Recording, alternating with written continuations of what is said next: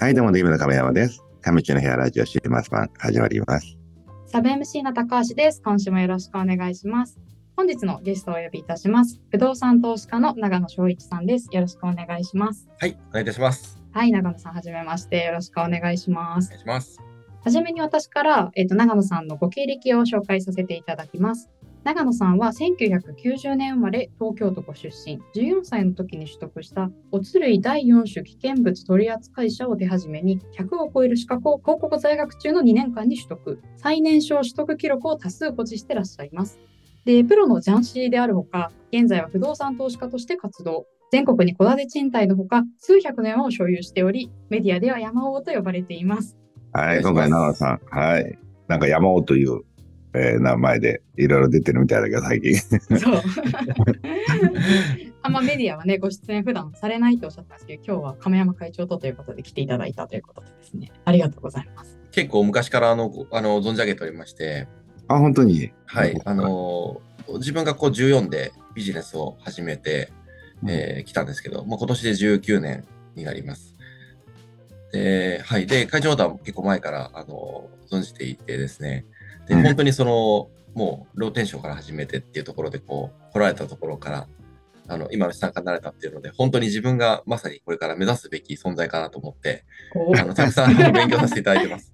普段からのあの継承とかも、あの、本当に、あの、メディアで見れる限りとかではあるんですけど、えーじゃあ今度山、山尾からなんか別のとこ目指すのじゃあまた山いいの。海に戻っちゃうとかね。う 海ようになるんですね。じゃあ早速さ、そのや山尾と呼ばれるこう山投資っていうのをさ、ちょっと、はい。あのーどういったものかちょっと教えてもらえたら嬉しいかなと思って。はい。そうですね。はい大和投資はですね、あの、これ不動産、不動産投資でも本当に究極みたいな、あの、形でして、うん。あの、まあ、表向きは、あの、電柱とか送電線っていうのがあるんですけど、これどっちかっていうと、あの、副産物の収入でして、うん。実際はですね、あの、まあ、自分が北海道から沖縄までどこでも行きますよっていうスタイルで、うん。で、その地方のあの山をどんどん買っていくんですね。これはまうん。あ基本的には1円だったりとか、うん。まあ、大体100万円、200万円いただいて引き取るみたいな感じでやってます。うん。で、持ち主さんが大体その山林の所在地と違うところに住んでまして、例えば、あの、石川県の山があったとして、うん。石川県の山を、えー相続をしてたんだけど、うんえーじゃあ実際その住んでるのは東京ですとか、うんっていう方々から、あの、実際にこう、もう本当に管理できない山を、まあ、無料だったり、いわゆる1円売買だったり、えー引き取り料をもらって、えー引き取ります。はい。で、これ山は本当に毎週数件引き取ってるので、えーうんもう今1000は超えてるんですけど、で、どんどんどんどん山を引き取っていってですね、うんで、その山をストックで持っている状態で、えー今度は現地の方々ですね。うん例えばじゃあ石川県の方のその同じ、じゃあ、えー市町村、例えばじゃあ七尾市だったら七尾市の方が欲しいってなった場合、その同じエリアにあるからこそ値段がつくんですよ。うん。うん。うん。例えばまあ100万円だったりとか、200万円だったりとか。うんなので、1円で引き取った山がそのまま100万円になるっていう、まあ、結構簡単なビジネスです。あ、で。はい。で、なあの、売りに出す、出さないってなった時に、これはあの、利回りで見るんですけど、うん例えばその、引き取った山がもう送電線だったり、電柱だったり、この山菜だったりが取れた場合は、これをあの売らずにそのまま収益化していくっていうところで、えーこういう山林の売買をしながら、えー副収入が得られるものに関しては、不動産として残していくっていうスタイルになります。あ、なるほど。これはちょっと YouTube で見たら、こう山にはこう、なんだっけ、送電線とかが張ってあって、はい。で、その賃料が年間10万、20万入ってくるから、はい。1円でもらっても、まあ、1円っていうかな、何万円かで買っても、なんかお得ですよ、みたいな、そんなの見たんだけど、そうですね。あの、これは本当にあの、このラジオだからこそ言えるんですけど、うん。あの、まあ、メディアっていうのは本当に地上波でこう、本当に多くの何、1000万人とかの方が見られてるので、うん。あんまりこう、ガツガツした話っていうのが良くないなと思っていて、それをあの、自分の今やってるこのビジネスモデルをですね、100倍とかに薄めてですね、で、あくまでもその、数万円とか、十数万円を取りに行くという形の大和市っていうふうに今見せてるんですけど、当然あの、本のタイトル、副題であるように、あの、奥の資産っていうのはそれではちょっと難しいので、うん。あの、まあ、一生お金に困らないっていうのは、それがあくまでも、その、うん。まあ、い入りとしては、あの、すごく、あの、万人受けするんですけど、実際のところは、そのエリアに問わず買っていくことによって、そのエリアの人たちがしっかりした実需の値段で買ってくれるっていう仕組みになります。あなるほどね。はいうんちゃんとメディアが考えて、その、一般的に受けそうなことを書いてるわけだね、前は。はい。でもさ、じゃあ、例えばまあ、あ不動産ってがあった時に、まあでも、少なくともその、まあ、送電とかでお金入ってくることもあるし、あの、逆になんか固定資産税見て出てくることもあると思うんだけど、はい。なので、こう、維持してる時に、お金がプラスなの、マイナスなの？そこは。ああ、これ維持はですね、ほとんどお金かからないです。うんえー山林の地目のものですと、うんえー、大体、えー3ヘクタールうんまでは、えー固定産税はかからないっていう形になります。うんうんうん。で、これちょっと複雑なんですけど、えーとうん。同じ市町村に、えーじゃあ物件いくら合計で持ってるかっていう話になるんですけど、うん。例えば一つの市町村、えーじゃあ例えば今名古屋市だったら名古屋市に、えーえー家を持ってますと。うん。で、家も持ってる状態で、えー山も持ってる状態ってなると、家の評価額がもう免税店と言われるものを超えてしまっているので、うん。山に関してももう1円からスタートで、そのまま丸々課税になります。うんうんうんはいなんですけど、じゃあ例えば、えー名古屋市に自分が1000万の家と20万の山を持ったときに、うんこの山を名古屋市に他に物件を持ってない人に売ることによって、うん20万っていうのは免税店未満なので、うんこれを買った人は固定産税がかからなくなります。この山に関しては。この仕組みを利用して、自分は全市町村、その日本全国の全市町村に30万未満になるように山林をどんどん買っていってます。うんお同じところでいっぱい持つと固定資産がかかはいっちゃう。、そうです。同じ市町村にまとめることによって、同じ市町村で30万円を超えた時点で、えーまあ、30万以上ですね。30万円以上になった時点で、固定産税が発生します。だいたい5000円、5000円ちょっとですね。うんでも29万円までであればゼロなんですよ。はいはいはい。えーでも今、あっちこっちで何億も持ってたら、それはどうやって同じ市町村で被ったりしないの？はい、被るんですけど、うんえー広い山に関しては基本的には保安林をあの買ってます。で、うん保安林は税金はどれだけ広くてもゼロです。保保安林っていうのはあれでしたよね。えっと、国とかが災害とかの、なんですかね、災害の防止のために持っている山でした。はい。そうですね。うんそういう形になりますね。土砂崩れとか防ぐために保護している林でしたね。はい。うんはい。で、保安林にも全然、あの、電柱だったりとかも入ってるので、えーうんその場合だと固定産税がゼロの状態で電柱収入が入ってくるというふうになります。うんうん。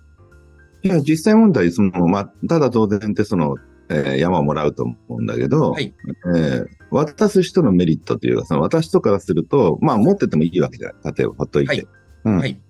でも、今の、はい。今の逆の話で言うと、うん家を持ってる市町村に仮に30万ほどの山を持った場合、うんその人は意味のない山に5000円の税金を毎年払ってるんですよ。はいはいはいで。それを手放すことによって、その5000円がなくなります。うん、売り主のメリットあります。なるほど。でもなんとなくまあ普通で言うとさ、なんか多分、まあよくおじいちゃんが死んだ時になんか、あの、あ、なんかいずれもかこのまま山持ってたんだって言ってもらうパターンとか多いと思うんだけど、はうん。なんとなくそういうのってなんかまあもらったもんだから、まあ一応置いとこうか、みたいな、い 年だからみたいな、ふうになりそうなイメージはあるけど、やっぱりみんな結構は多いんだね。でも手放そうですす人も。ね。だ本当にもうその相続っていうのはもう年間にすごい件数、多分何百万件発生している中で、実際に自分が取引してるのって週数件なので、あの、うん実際確率は本当に少ないんですよ。うんただ、もう数打てばっていう話で、あの、うんしっかりこう、いろんな人と話をしていく中で、あの、取り、取引っていうのは成立していくっていう形になります。えーでも週数件も入ってくるってなんていうか、かなり入ってくるような、なんか、なんか文春に入ってくるスキャンダル並みの多さじゃないなんとなく。あ なんか、なんていうかな、まあ、結局その、意外とその、情報ってその集まるっていうのは、なんか自分のところになんか集まるようになってるわけ、その情報が。あ、そうですね。もう、あの、山といえば長野さんってイメージがあるけど、戸建てに関しても結局、はい。あの、これから、あの、また、あの、あ、追ってお話しますけど、うん戸建て賃貸に関しても、こう、長野さんの家に住みたいっていう、こう、ファンが全国にいまして、わざわざこう、うん全然もう何百キロも離れたところから自分の持ってる家に引っ越してくる方っていうのもいて、うん。そういう意味では集まりやすい仕組みっていうのはできてます。あじゃあ、結構、君としては、こう、なんていうか、自分の中でこう、あの、こう、知名度があるわけね。いろんな本出したりとか、こう、知名度あの、いろんな、あは いや、もう本当にあの、会長に比べたら本当にあの、多少ですね。あ、でもそういった中で、あの、まあ、SNS とか、その本とか読んだ人が、あの、はみんなちょっと相談に来るわけだ。そういうふうに。はい、そうです。あ、なるほど。で、それでこう何、こう買ってって、じゃあ基本的には買って、いっぱい在庫持ってると。何億かの、えー山をあっちこっちの、えー都道府県に持ってて、はい、お客様はたまたまなんか、ここ、こう持ち主って問い合わせして、はいあの売ってくれますか？って来る感じで待つわけあそうですね。うん。で、それも何年間に何件かこう、問い合わせが来るわけだ。あの、これ来ますね。うん。うん。いや、ただ同然のものが100万、200万で売れていくみたいな、そういう感じだ。はい、そうです。なるほどね。はいはいはい。なんだ、俺なんか、まあ、なんかあの、地道にあの、電気のあの、あの、賃料稼いで、送電のね賃料稼いでんだから。ー確かにあのそっちのね1500円とか年間1500円とかなんでやっぱね何千件持っててもそこまで大きい課金額にならないのかなと思ったんですけどそっち側が結構でかいんですよ。ただ、あの、もうもちろん電柱でも、まあ、な何何千本ですね。ってありますし、まあそれは十分に多分日本で多分一番、あの、電柱の本数だというと多いと思うので、まあそういうところに一応フォーカスして、あの、山で中でね、あの令和の電柱王って書いてありましたもんね。おー やばい。いや、電柱量が、まあ、えっと、いくら入ってきて、まあ、メインは売買の中で売っていくみたいなのが、その山王のモデルなんだね、基本はい、的に。そうですね。はい、はい、はい。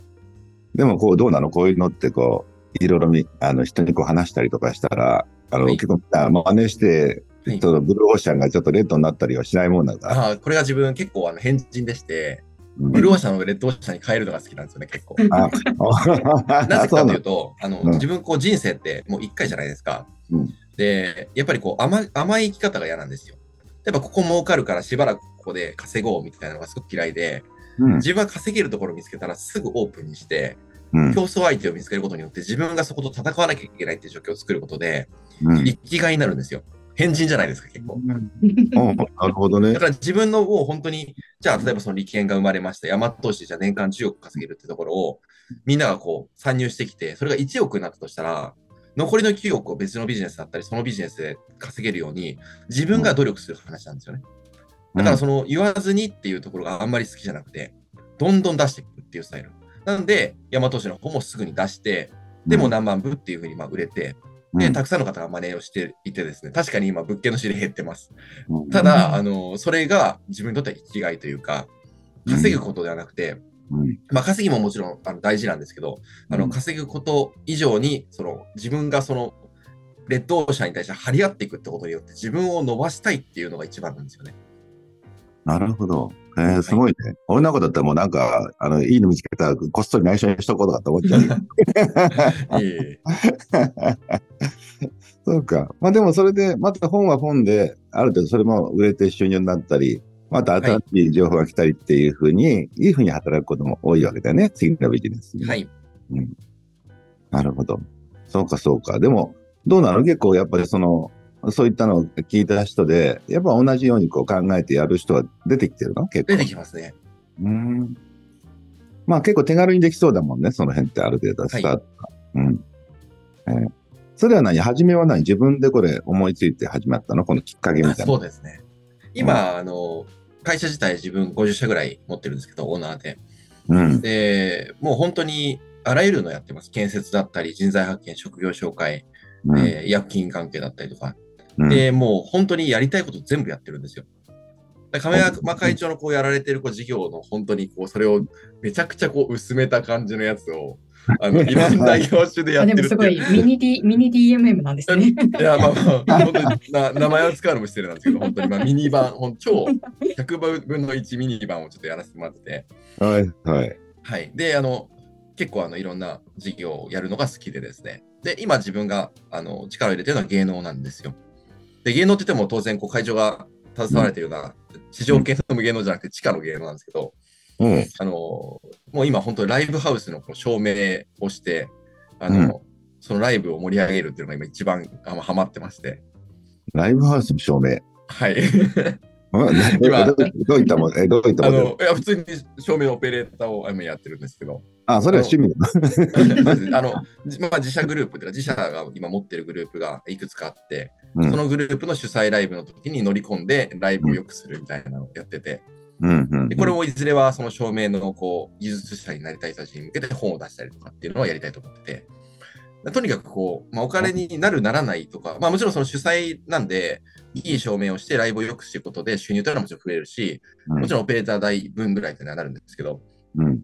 ただその、もうそれよりもやりたいことをとにかくやりやり続けたいと思っていて、うん。だから建設業とかその不動産業を極めた方が全然単価は高いんですけど、うん。なんか今やりたいことがそれじゃないんで、あの、まあ、不動産とか建設のはこの話の通りやりながら、あの、実務とか、その働きたいんですよ、そのとにかく。とにかくその労働したいっていうのがあって、もうとにかく苦労したいっていうのがあって、昔から。なるほどね。投資って言うけど、まあ、どっちか投資家よりは動き、動いてたいっていうことなのかな？そう。です。投資、その不動産投資とかで投資はしながら、えーそのだからもう本当にお金には全く困ってないわけですよ。うん全く困ってない状況でありながら、ちゃんと働きたくて、すごく苦労したいんですよ、昔から。いや、それはまあ苦、労は、はい。投資家でもなく、まあ、経営者でもない感じだよね、イメージ。その、つまり、ね、えプレイヤー的に動きたいわけ？その辺が。つまり、そうです。で、そのプレイヤーって言っても別にそれで労働収入が得たいわけじゃないですよ。あまあ、そうだね。働くことが好きだ。え、働くことが趣味なんですよ、も え今はじゃあない、えごめん、ちょっと、えっと、やもうって聞いたけど、じゃあ、いやってるのって、ざくっとちょっと、ど、どんな感じのことがやるの？いろいろ。う。はい、今、えーまあ、ビジネスとしてやってる柱としては、うん、まず一番大きいのがその不動産収収入不動産賃貸ですね。うん。これ今、戸建てを250件ぐらい持ってるのと、うん、えーあとアパマン、アパートマンションを7棟とビル1棟、これ全部現金で買って、うん。えーまあ、レバレッジ効かせずにそのまま家賃収入もらってるっていう状態になります。うん、うんで、これがもう一応収益の柱なんで、まあもうこの時点でお金には全く困ってないですけど、うん。まあ、それをやりながら、まあ不動産ってやることがないので、うん。まあ、け中野建設っていう会社を作って建設業、まあ自分はその大工をやっていながら、まあ大工の仕事も結構単価高くやってるんで、うん。なかなか仕事来ないわけですよ。うん。なので、あのーまあその空いた時間で、そのまあ芸、まあ、その地下アイドルですね、芸能をやって、うんでその主催ライブで、あの、照明をやって、みたいな感じの、3本立てみたいな感じです。あ、なるほどね。じゃあ、まずは収入の底の中で言うと、不動産っていうのはさっきのほら山の売り買いとか、はい。まあ、送電の、あの、送電の立ってる電力会社から、まあ、要は賃料もらうとかっていうのが、はいまあ、一つあるじゃない？うん。はい。それとさっきみたいなこの、えっ、と、マンションとか一戸建て？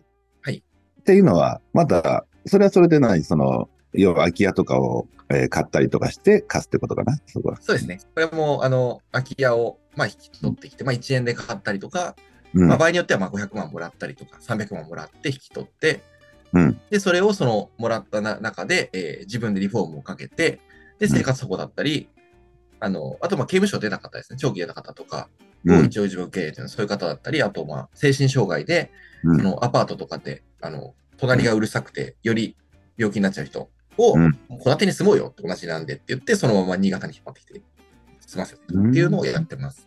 えー、あ、なんか、なんだっけ、えー、は廃墟不動産なんとか通したっけ？じゃあ違うんだっけ？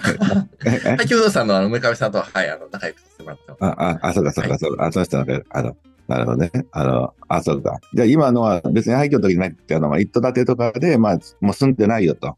はいそ。れも何田舎とかが多いのどっちかっていうと。はい、新潟がほとんどですね。あ、新潟はね。うんなるほど。で、そこは何、その、えっ、と、不動産とかをまず、さっきので、たったでもらうのはまだわかるけどさ、お金もらうってまでも引き取ってくれってのもあるわけ？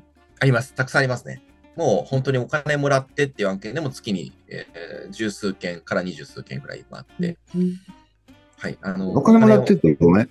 あの、お金払ってまで引き取ってもらいたいのはどうどうしてそこは？はいえっ、と、これはですね、もう売り主からしたらですね、うんえーもう建物を解体したいと思ってるわけですね。うん。で、自分たちみたいに大工からしたら、それを直せるんですけど、うん。要は大工さんの知り合いがいないと工務店に投げますよね。で、工務店に投げたら500万とかリフォーム、あの、請求が来るわけですよ。うん。うん。直すために、要はその家を維持するために。で、うん新潟って雪が多いので、うん屋根とかがこう潰れたりとか、軒天が剥がれたりとかして、うんあの維持していかないと、どんどん屋根が飛んでっちゃうんですよ。うん。うん。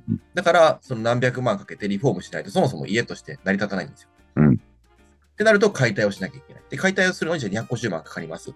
で、解体費を払っても、土地にしたら、その土地っていうのはもう新潟って売れないんですよ。基本的にうん。うん。もうあの都都会じゃないんで、もうご存知だと思うんですけど。うん。なので、その建物の状態のまま解体費が250万と半分の125万くださいって言って、引き取ると、売り主にとってはもう全然プラスですよね。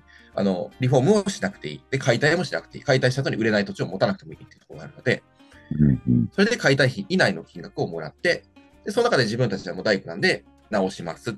で、それで直した状態で、えー4万円ぐらいで借りてもらうっていう感じになってますね。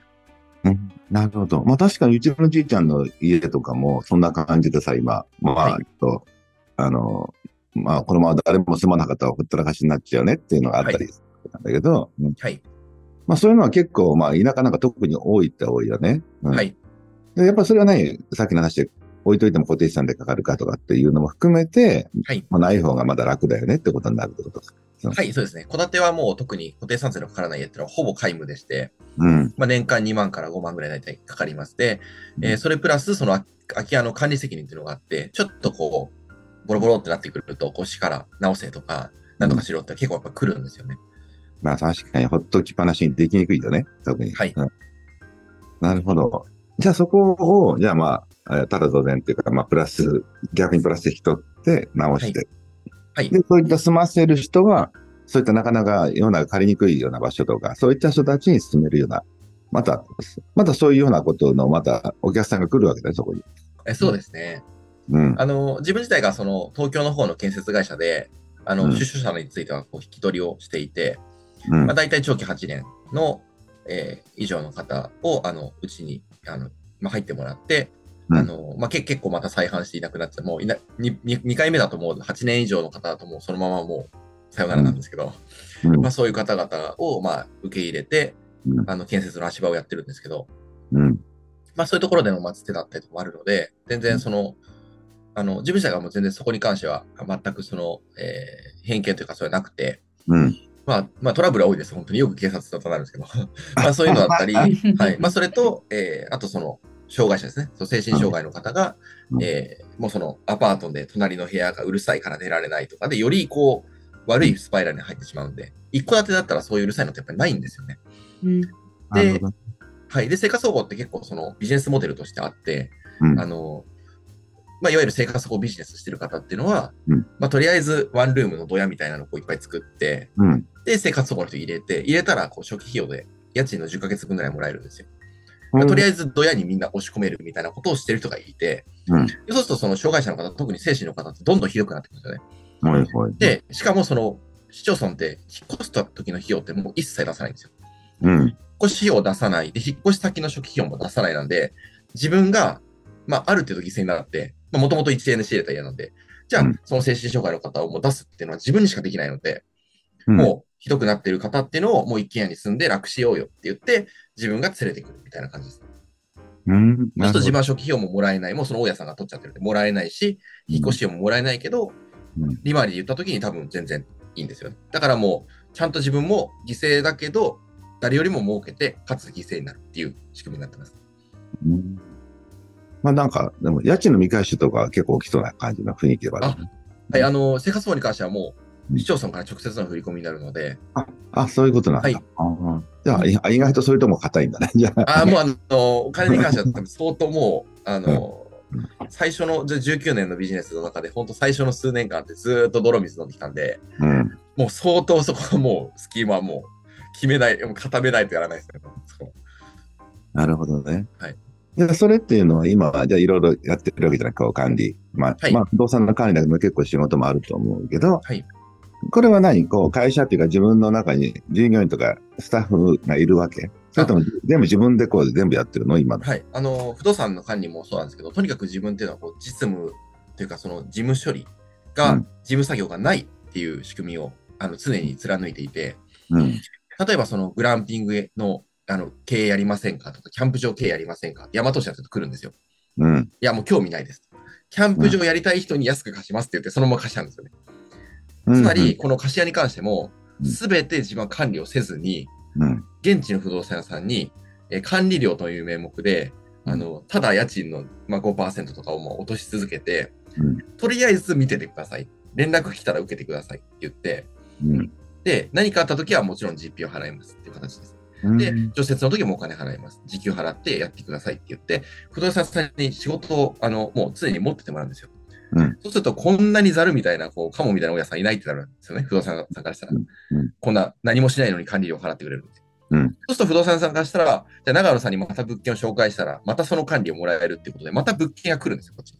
うん。うん。うん。それで戸建てがどんどん増えているって仕組みになります。なんで物件の仕入れもできて、自分は実際、一切そこに対して管理のの力をかけないっていう形ですね。うん。うん。で、これはなんでできるかっていうと、仕入れがタダだからですね。うん。仮に仕入れがじゃあ100万円でしたってなると、うんじゃあ家賃が5万でした。じゃあ年間60万ですっていうのが、仮に50万ですってなると、利回りが60%が50%に下がるんですよね。うん。仕入れが1円だったら、もう年間60万もらえると、利回りって6000%なんですよ。でろくあ6000万パーセントです。6000万パーセントが、うん。えー5000万パーセントだったところで全然関係ないんですよ。なるほどね。はい。まあ、これ表面の話なんですけど、じまあ、実際利回りはもう何十、何百パーセントかですけど、400%か350%ってもう全然気にならないんですよね。うん。うん。うん。それよりも実務を自分がやらないっていうのが大事なので、うん。そうやってもう不動産屋に全部丸投げしてても、実際の実利っていうか、実際の年間の利回りっていうのは、実質80%っていうのは保っているので、まあ十分なのかなと思ってます。あ、じゃあ、基本的には自分の、まあ、じゃあ、スタッフがいるっていうか、全部自分で一応その、外部の人を使ってやってる感じなんだね。はい、そうです。なるほど。じゃあ結構気楽だね、そういったので、こう。めちゃこくちゃキラキラです。やること何もないです。ええまあ、それでもそれだけたくさんあったらさ、まあ、時々不動産屋さんのが、ちょっとなんか火事になりましたとかさ、山崩れましたとかさ、はいなんかトラブルはたまにはあるんだよね、それぐらいは。そうですね。山崩れましたはないですし、火事になりましたも今のところありがたいことにないです。あそうか、そうか。ただ、あと高齢者も自分全然90代の方も入れてるので、うん。まあ、高齢者の方がとかはまあなくはないです。ああ、なるほどね。ああ、はいそうかはね。はいはい。じゃあでもあんまりそんなにやっぱ手間かからないで、まあ不労所得みたいにはなってるんだ、そういうのは。そうですね。ほとんどゼロですね、手間。うん。なるほどね。そうか、そうか。まあでもこれ聞いてたらさ、なんとなくその、そういうので不労所得入っみんな不労所得今好きじゃない？流行るから、はいなんか働かないでお金チャリチャリっていう。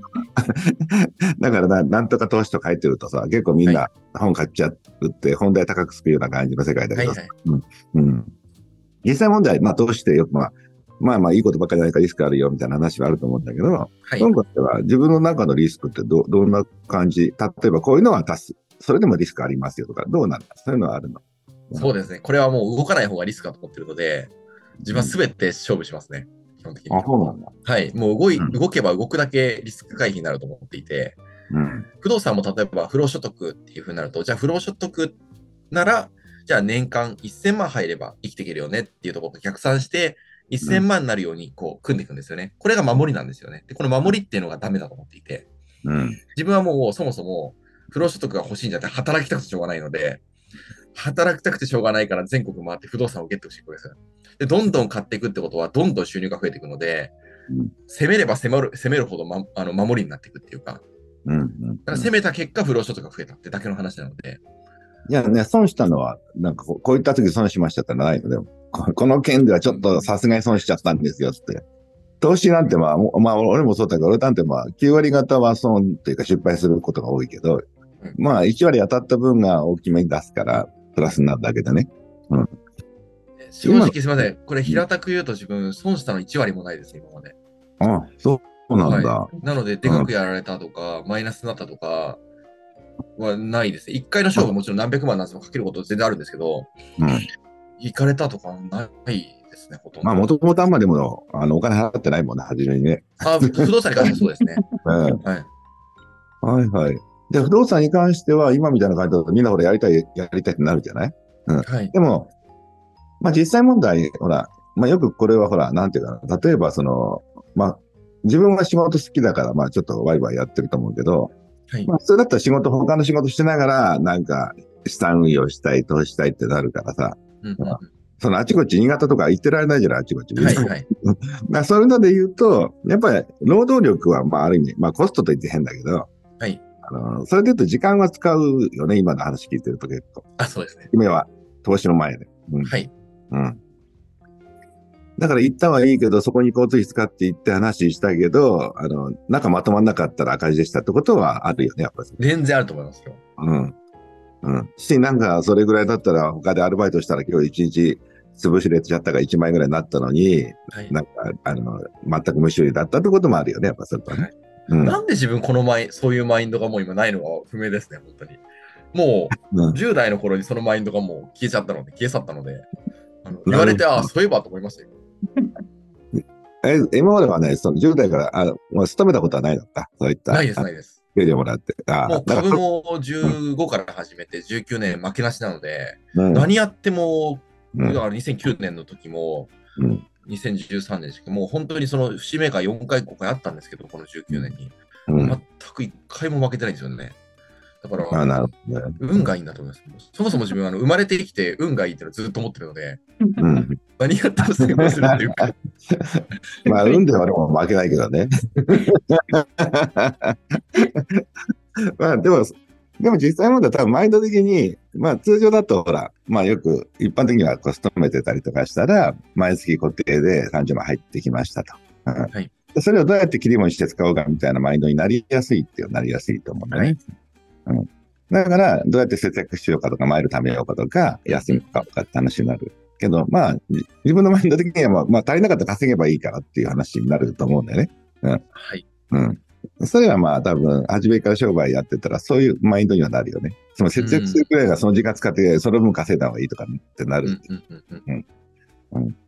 そうですね、で自分、あうんはい。うん自分はもし30代、30代で、うん今じゃあ月給20万のサラリーマンだって、じゃあここから始めてって言われたら、うん。OK って言って、うん。全然いいよって言って。で、とりあえずまずもう、月給20万以外の、うん。もう、夜勤でも何でもして、とりあえず月100まで持ってきますね。どんだけ働いても、どんだけ寝なくてもですね。